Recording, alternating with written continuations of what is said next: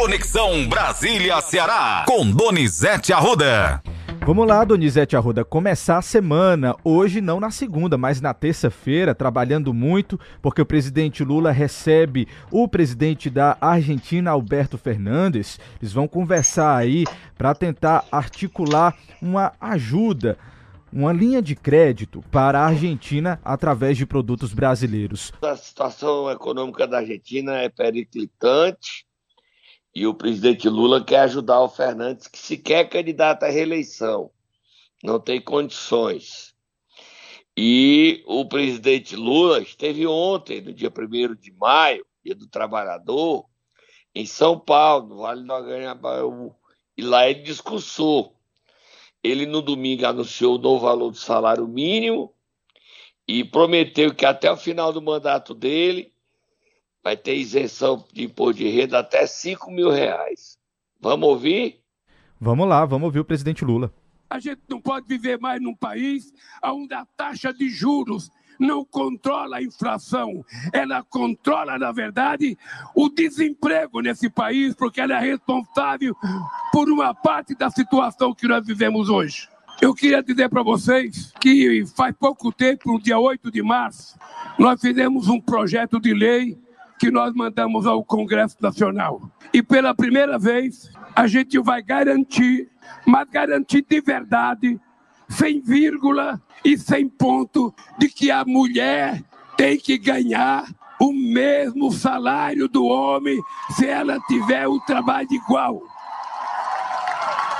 Não é possível que depois de tantos milênios de existência da humanidade, a gente ainda seja, sabe, tratado como se a mulher fosse um ser inferior. Tá aí, Donizete. A gente tem mais áudio, viu? Vamos ouvir. E eu queria convidar vocês a todo mundo virar soldado contra a fake news. A gente não pode permitir que a mentira continue prevalecendo nesse país. Cada companheiro que tem um celular precisa ficar atento, precisa ficar esperto. Não pode mandar mensagem mentirosa. Não pode passar para frente aquilo que você sabe que pode prejudicar a pessoa. A mentira nunca levou ninguém a lugar nenhum. E foi a verdade que derrotou o ex-presidente da República. Vocês se lembram que eles deram, tentaram dar um golpe dia 8. Eu quero terminar dizendo para vocês: todas as pessoas que tentaram dar golpe serão presas, porque esse país quer democracia de verdade. Essa democracia quer respeito. Tá aí, Donizete, assunto polêmico também esse, né? É, ontem o ex-presidente Jair Bolsonaro foi no agro AgriShow, né? A feira de, da, da agropecu... do agronegócio lá em Ribeirão Preto. Discursou e o clima no país continua dividido. Falando sobre fake news, Matheus, hoje o presidente da Câmara, Arthur Lira, reúne os líderes para discutir se vota o projeto de lei, a PL das fake news. O projeto está ameaçado. Leia aí a matéria da manchete do Estado de São Paulo, Matheus. Eu lhe mandei agora. Vamos lá, Donizete. Vou ler sim. Inclusive, falar para você ontem, não sei se você deu uma olhada no Google, que também está fazendo aí uma campanha contra essa PL, Tá uma crise né? danada. O governo, o Ministério da Justiça vai processar a Secretaria do Consumidor é muita cara de pau do Google, né? Uma empresa americana vem para o Brasil e desafia o Congresso, fazendo campanha contra o Congresso brasileiro, mostra que essas big techs precisam do limite para elas, né? Você viu domingo no Fantástico a, aquela denúncia contra a Discord, que é outra big tech, onde jovens se mutilando. Matéria fortíssima, Matheus. Você assistiu? Chegou a assistir? Vi o vídeo sim, Donizete. Não assisti no dia, mas consegui ver depois, pela internet. Pesado. É absurdo. Foi preso um garoto de 20 anos no interior de Minas Gerais, em Patos. Ele obrigava a menina a fazer cena de sexo, a se mutilar. É um absurdo. Lê a matéria da fake news. Diz o seguinte aqui, matéria do Estadão, de capa: pressão ameaça votação do projeto de lei das fake news. Big Techs, conservadores e bolsonaristas tentam barrar a análise. Um trecho da matéria diz o seguinte: empresas de tecnologia como Google, Facebook, TikTok deputados bolsonaristas e bancadas conservadoras no Congresso apertaram a mobilização contra a votação do projeto de lei das fake news prevista para hoje na Câmara. O Google colocou em sua página um, na sua página inicial um link para um artigo contra a proposta. A Big Tech argumenta que o projeto pode aumentar a desinformação no país. Como é que isso está sendo visto pela ala política, Donizete? é ruim, porque essa história de dizer que a desculpa é que é censura, mas na verdade, ao liberar tudo nas redes sociais, é... você não sabe qual o futuro. O engenheiro do, da Google, responsável por inteligência artificial, Geoffrey Hilton, pediu demissão e disse que a inteligência artificial ameaça até a humanidade. Ele se arrependeu de criar a inteligência artificial essas big techs só pensam em poder e dinheiro. E a gente, ao não adotar nenhuma medida contra elas, como a Europa já adotou, a Austrália já adotou, aí a gente está propagando ódio direto. O Telegram voltou a funcionar, mas não entregou o nome dos membros de grupos nazistas e de grupos que ameaçam escolas. Como é que pode uma empresa não divulgar esses grupos que ameaçam matar crianças e não acontecer nada. Onde é que nós vamos parar? Complicado. Onde é que nós vamos parar? Inclusive, Donizete, o governo já mandou apurar se a ação do Google contra a PL da, das fake news é abusiva, tá? Essa informação tá no Globo de hoje. É, eu acho que vai, é abusivo sim. E eles, eu acho que eles extrapolaram o papel deles. Vai custar caro isso. O próximo assunto, Matheus, para terminar. Vamos mudar de assunto e falar sobre a instalação das CPIs, né, Donizete? São quatro CPIs, Matheus. Quatro. Ser instaladas a CPMI dos atos antidemocráticos, a CPI do MST, a CPI da Americanas e tem uma quarta CPI. Qual é, Matheus? Leia aí a matéria que você tem da mão. Quatro comissões parlamentares de inquérito devem ser instaladas nesta semana. A destinada a investigar os atos de 8 de janeiro é mista, formada por deputados e senadores. Hoje, um dos nomes cotados para a presidência Donizete do colegiado é o deputado Arthur Maia, União Brasil do, de, da Bahia. E o relator pode ser o senador Eduardo Braga, do MDB do Amazonas. Outras três comissões serão instaladas: a do Movimento dos Trabalhadores Rurais Sem Terra, MST, apoiada pela Frente Parlamentar do Agronegócio, a das lojas americanas, de autoria do deputado André Fufuca, líder do PP na Câmara, e a das apostas esportivas, para investigar aí a manipulação de resultados em jogos de futebol por apostadores. Brasília vive um momento muito tenso, Matheus. Eu já estou aqui e de muita tensão o governo Lula vive um problema sério da sua articulação política. O presidente da Câmara, Arthur Lira, só está moado fogo do muturo. Concedeu uma entrevista no último domingo ao jornal Globo. E, estranhamente, equivocadamente, defendeu a volta do orçamento secreto, que é o maior escândalo de corrupção no Brasil. E mais, solta Moab. Provando que José Guimarães não é mais petista e sim lirista, Arthur Lira defendeu a demissão do ministro das Relações Institucionais, Alexandre Padilha, e a nomeação de José Guimarães. Você está sentado, Matheus? Sentado, Donizete. Inclusive, ah, você falando aí.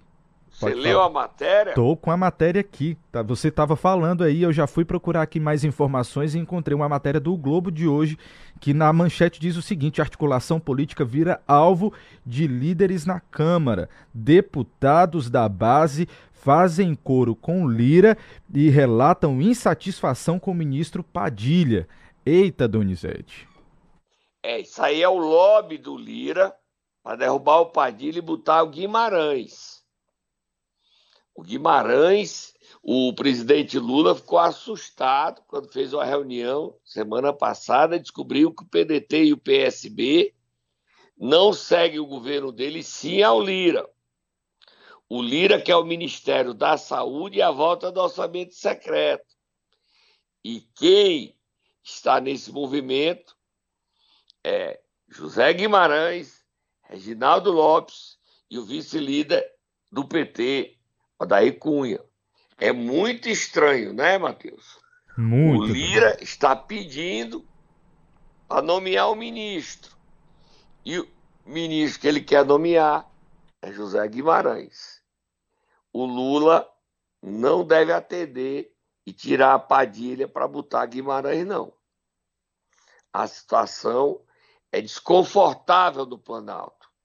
Agora, o Lula compreendeu que os interesses de Guimarães hoje estão aliados, são no mesmo barco de Arthur Lira, do PP, o melhor amigo de Bolsonaro no Congresso.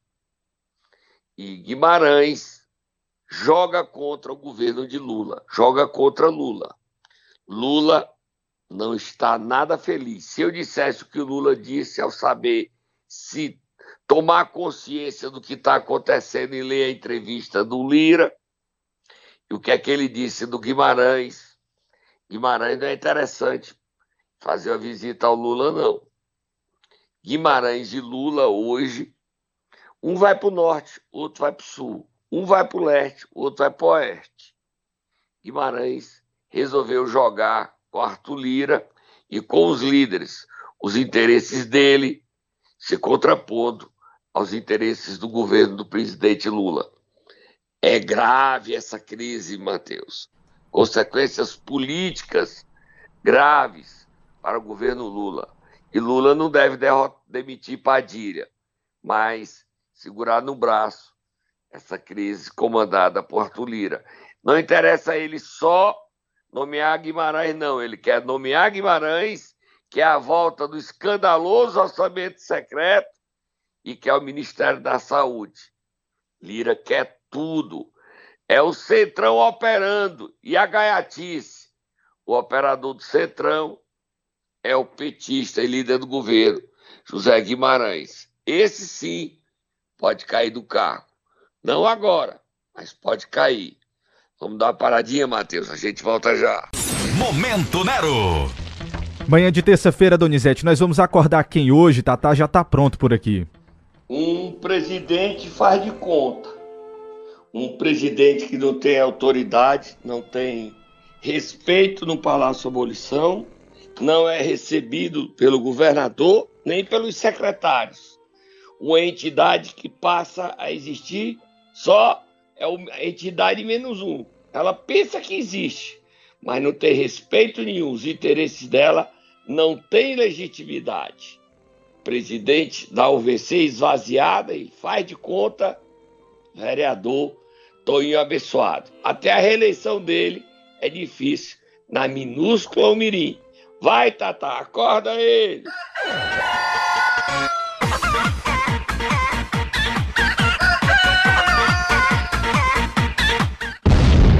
Só para quem não sabe, Donizete, o que é, que é UVC? Só para dizer para os nossos ouvintes aqui que não sabem o que, que significa. União dos Vereadores do Ceará. Certo. É uma entidade que teve uma época que tinha alguma legitimidade, uma representação. Agora não tem nada. Agora ele diz que pode fazer isso, sair esculhambando todo mundo, com base no apoio do prefeito Felipe de Umirim. Prefeito esse que é investigado pelo TCE. Então o prefeito de Umirim, Felipe, ao dar guari da Toinha abençoado, trai, atrai para si toda a investigação sobre irregularidades no governo dele, comprometendo até a eleição do seu candidato ano que vem, a sua sucessão, e ao projeto político dele em Umirim. O presidente da UVC foi candidato único, ganhou porque impediu que outro vereador disputasse, mas há uma ordem não escrita, mas que vale, que ele não deve ser nem recebido nem convidado para nada. Para nada. Nada na abolição. Os vereadores do Ceará que bancaram o Toim estão pagando um preço alto. Ele é um presidente que não defende os vereadores. Já é uma categoria mal vista, né? Porque prefeito fala nada, nada de elogios aos vereadores e ainda coloca um representante desse. É para apanhar, né, Matheus? Vamos pois virar é. a página. Vamos lá, vamos virar a página e vamos falar de notícia boa para a região do Cariri, Donizete. Ontem, em pleno feriado, houve a inauguração do voo, voltou o voo Fortaleza Juazeiro, Juazeiro Fortaleza da Azul. E lá estavam o governador Elmano, a vice-governadora Jade Romero, o presidente da Assembleia Evandro Leitão, lá estavam o prefeito interino de Juazeiro Giovanni de Sampaio, até errei no Jornal do Cariri, que saiu hoje, dizendo que ele não tinha assumido na época que ele foi vice do Arnon, assumiu, é, e ele está interino, liberado pelo prefeito Gleitos Bezerra, uma semana como prefeito. Vamos ouvir aí, vamos começar com Fernando Santana, é, Giovanni e o próprio governador falando sobre esse essa conquista, né? esse benefício, essa, esse impulso ao investimento que é a volta desse voo para a região do Cariri.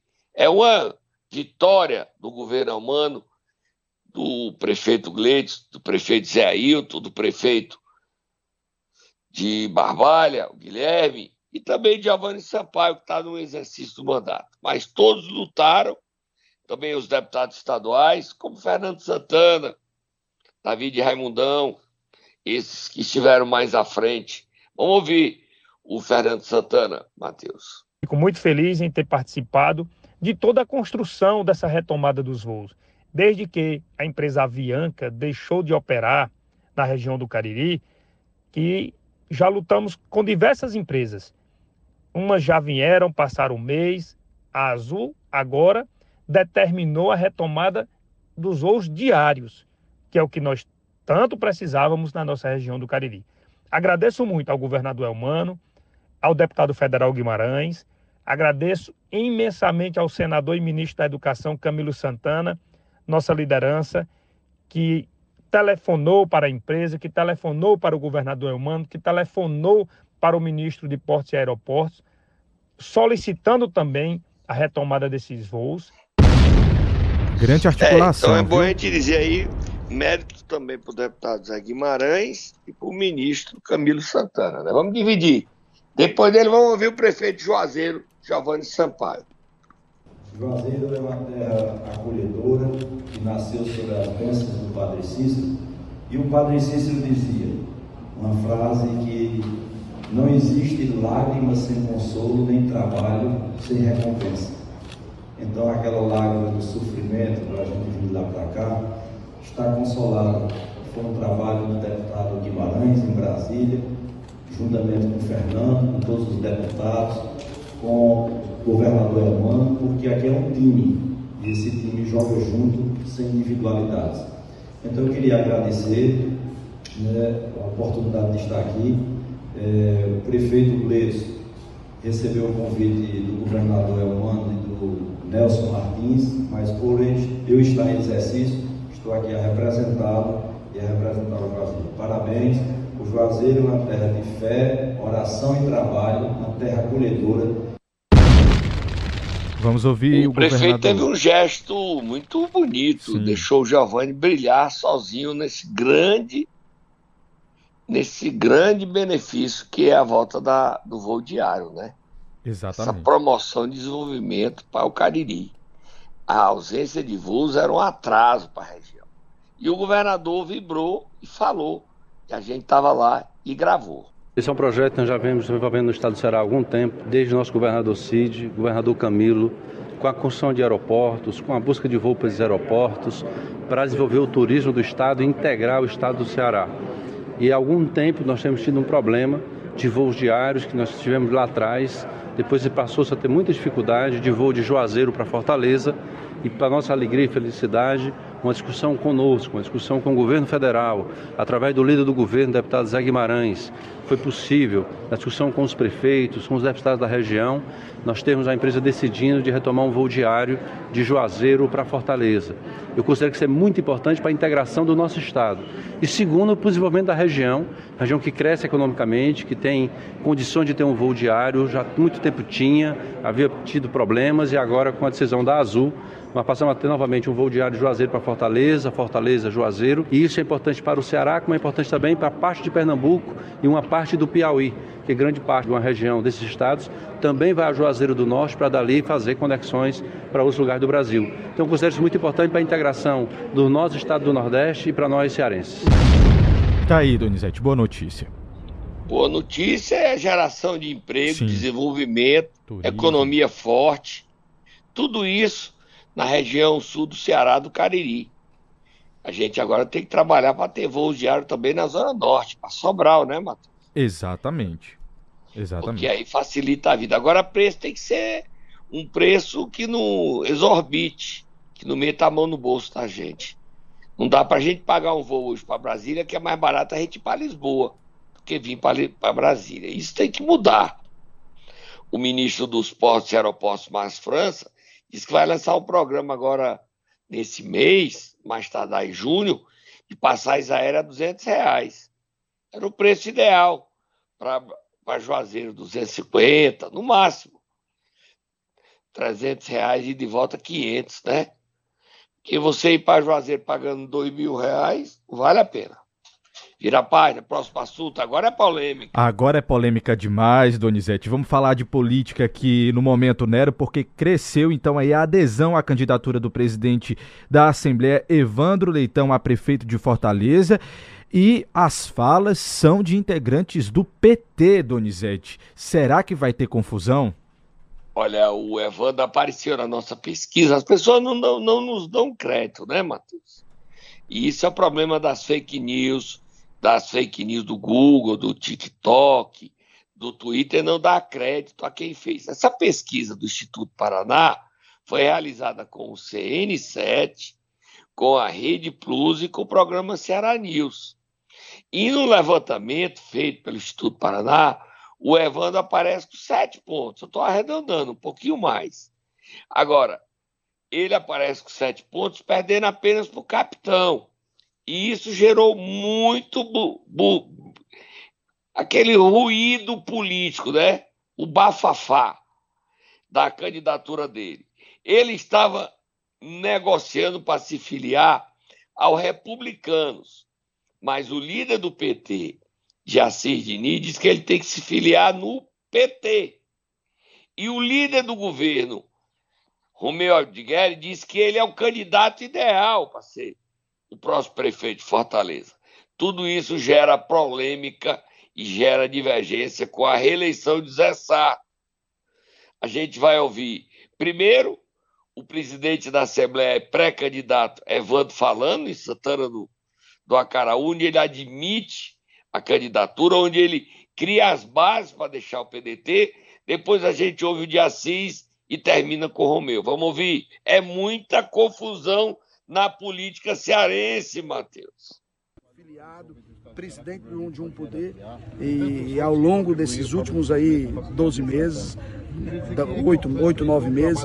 Eu acredito que está faltando diálogo para que nós possamos aí é, aparar as arestas e poder continuar trabalhando. Eu pretendo dialogar. Diante do diálogo que porventura nós tenhamos, a gente toma uma decisão. Se é que alguém, se as pessoas querem realmente dialogar, porque é o que eu, tô, eu tenho esperado pós um período pós-eleição, a gente não a gente não tem um diálogo para possa para que possa nós possamos deliberar. Isso é que a gente precisa. A gente ninguém é dono da verdade, ninguém ninguém é, é, é, ninguém nasce sabendo de tudo. O que nós precisamos é sentar com humildade, sentar para parar as arestas, Se aconteceram erros, vamos esquecer o que houve passado. Porém, a gente precisa limpar essa pauta. A gente não pode deixar o silêncio como resposta. O senhor ficou feliz com o seu nome aparecendo na pesquisa recente que foi feita lá em Fortaleza? Honrado. Como pré-candidato a Honrado. prefeito? Muito me honra é, a população cearense está é, lembrando, está tendo esse reconhecimento pelo nosso nome. Evandro Leitão, bem conciliador, né, Donizete? Não acho não, viu, Matheus? Não achou, acho que não? ele foi- Não, eu achei que ele tá. Ele não foi duro. Mas ele criou as bases para deixar o PDT, Sim, né? Oito é um meses sem ponto. diálogo. Ele criou ali, ele pavimentou o caminho para dizer tchau, PDT. Mas não, é, não foi um asfalto. Mas foi um intertravado. Uma estradinha de intertravado para dizer tchau, tô indo embora. Né? Mas ele que, pensava que ia pro republicano, falado no PSB. Sim. Ele recebeu o convite do MDB, do PSD, de dado, mas o caminho dele era o republicano. Mas o PT está querendo levar ele é pro PT. Olha o que diz o líder de Assis Diniz em, no podcast do prefeito de Itapoca, Felipe Pinheiro. Não tenho carta, procuração, mas Tu tem sabe, compromisso. tu sabe, tu sabe. Vamos conversar, discutir com a Luiziane e vamos trazer o nosso presidente da Assembleia para dentro do PT. Vamos trazer o Evandro para dentro do PT. Eu estou defendendo isso. Vamos conversar com a Luiziane. Vamos conversar com as nossas lideranças de Fortaleza. Agora vai ser Lula, Camila Elmano, Evandro. É. Será que a Loura vai ter esse papo, Donizete? Eu não acredito, não. a Também Luiziane não. está trabalhando muito, como nunca trabalhou aqui em Brasília, e é candidata a prefeita. E diz que não abre mão. Só que o líder do governo, Romeu Adgueri, diz que o candidato ele não apoia Sarto, nem apoia a Luiziane. Ele apoia Evandro. Vamos ouvi-lo? Vamos lá. É um grande quadro, um estadista, um meu amigo particular, mas vem fazendo um grande trabalho na Assembleia Legislativa, extremamente atencioso, um homem humilde, transparente, do diálogo, respeitado e querido por todos na casa, eleito por unanimidade. Né? Recentemente veio o deputado Sargento Reginaldo dizendo é o melhor quadro que a situação tem para a Prefeitura de Fortaleza. Então, seria uma grande solução, é um grande nome. Entrevista ao Baladaim, só para terminar, Matheus, dizer que o Ciro e o Sarto estiveram no show da Alcione neste final de semana e o Ciro subiu no palco e a Alcione o chamou de senador. Será que ele quer competir com o irmão das eleições de 26 do Senado? Será, e mais, Donizete? solta, mo- será? Solta Moab, fogo no muturo, Moab, fogo no muturo. Você não pode deixar de ler a coluna, a minha coluna rebate no Jornal do Cariri, que está saindo agora, Matheus. Cid Gomes está negociando, através do deputado Eduardo Bismarck, para ir para a Federação Podemos, PSDB, Cidadania. Cid Gomes assumiria o controle desses três partidos. Tasso Gereissati seria subordinado dele. A federação é Podemos, PSDB Cidadania. As negociações, as articulações com a presidente nacional do Podemos, Renata Abreu, já começaram. E o prefeito de Juazeiro do Norte, Gleito Bezerra, terá que sair do Podemos. Porque quem será dono do Podemos em Juazeiro será Arnon Bezerra. A política pegando fogo no Ceará. Cid Gomes saindo do PDT. Evandro Leitão saindo do PDT, indo para o PT ou indo para os republicanos. É muita confusão política para o governador Evandro, para o governador Elmano administrar. E mais, o prefeito Zé Sato é candidato à eleição e diz que chegará bem e competitivo no ano que vem. Tô indo embora, Matheus.